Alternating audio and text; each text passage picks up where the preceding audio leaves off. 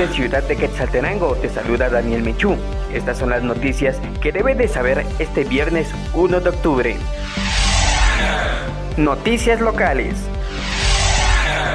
A partir de hoy los parques El Calvario, Benito Juárez y Central permanecerán cerrados por 45 días. Las autoridades de Quetzaltenango, que integran el Centro de Operaciones de Emergencia, acordaron tomar nuevas medidas restrictivas debido a que la población continúa irrespetando las medidas para evitar contagios. Dentro de las medidas se ordena el cierre de los parques por un plazo de 45 días a partir de hoy. Eh, en relación a la sala situacional, basados en ello, pues el, esta semana nosotros continuamos en naranja, sin embargo, debido a la cantidad de contagios, ¿verdad? Que sí, que sí ha disminuido. Eh, consideramos que todavía no llegamos al momento eh, que podamos aplanar o que se esté aplanando dicha curva de contagios. Debido a ello es de que se le propuso el día de hoy al Consejo Municipal y quedó aprobado de que eh, la recomendación de cerrar los parques a Centroamérica, el Parque El Calvario de forma parcial y Benito Juárez se amplíe por 45 días más, esto a partir del 1 de octubre y finalizando el 15 de noviembre. Es así como de una u otra manera nosotros estamos eh, colaborando con el tema de poder contener y disminuir la cantidad de contagios de COVID-19 que de una u otra manera ha venido afectando a la ciudad de Quetzaltenango y que hubo un momento en que el repunte llegó eh, a cifras tan altas en donde teníamos alrededor de 240 a 250 casos positivos identificados diariamente.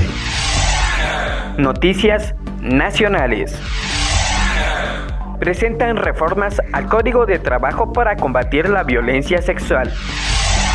La diputada Sonia Gutiérrez, jefa de la bancada WINAC, dio a conocer que se presentaron reformas al Código de Trabajo para combatir la violencia sexual.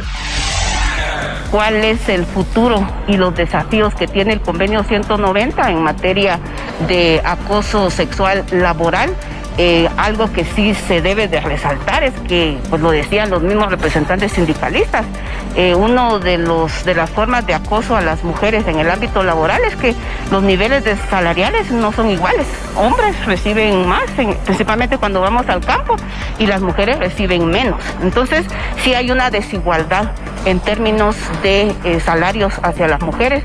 Y yo creo que ahorita el debate como Estado es que va a haber aumento al salario mínimo el otro año, pues creo que ese es un poco el tema que hoy se está discutiendo, que estamos a pocos meses para conocer si en efecto se va a discutir este tema. Noticias internacionales. Ecuador decreta estado de excepción para cárceles tras motín con más de 100 muertos. El estado de excepción faculta al Ejecutivo de Guillermo Lazo a suspender derechos civiles. El expresidente francés Nicolás Sarkozy fue condenado a un año de cárcel.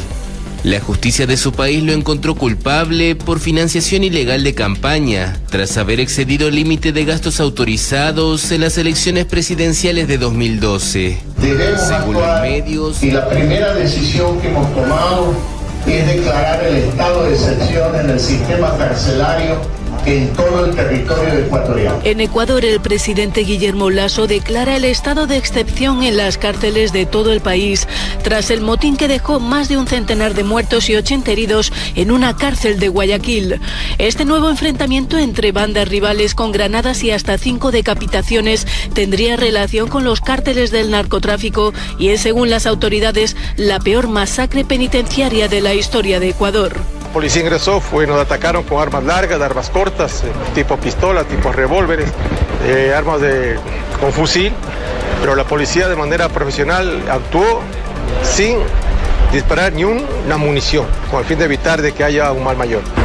Este siniestro episodio evidencia la crisis que arrastra desde hace años el sistema carcelario de Ecuador. El gobierno ha prometido apoyo psicológico y ayudas a los familiares que aguardaban angustiados ante los servicios forenses de Guayaquil. Imagínense, cuando nosotros vamos a la visita nos revisan todo, lo mínimo nos revisan, nos hacen hasta desnudar y no sé cómo entran todas las armas, todos adentro están armados, todo. Eso es lo que nosotros queremos, que que nos ayude el gobierno, no sé, hay personas allá adentro que por una simpleza está ahí y tienen que sufrir tantas cosas. Yo sí quiero que se tome cartas en el asunto el gobierno, que nos ayude, nosotros los pobres. El gobierno de Ecuador ha prometido 24 millones de dólares, más de 20 millones de euros, para atender las cárceles del país.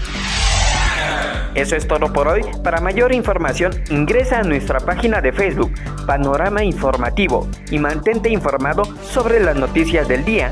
También nos puedes buscar en www.carso.gt. Somos Panorama Informativo porque nos gusta mantenerte bien informado.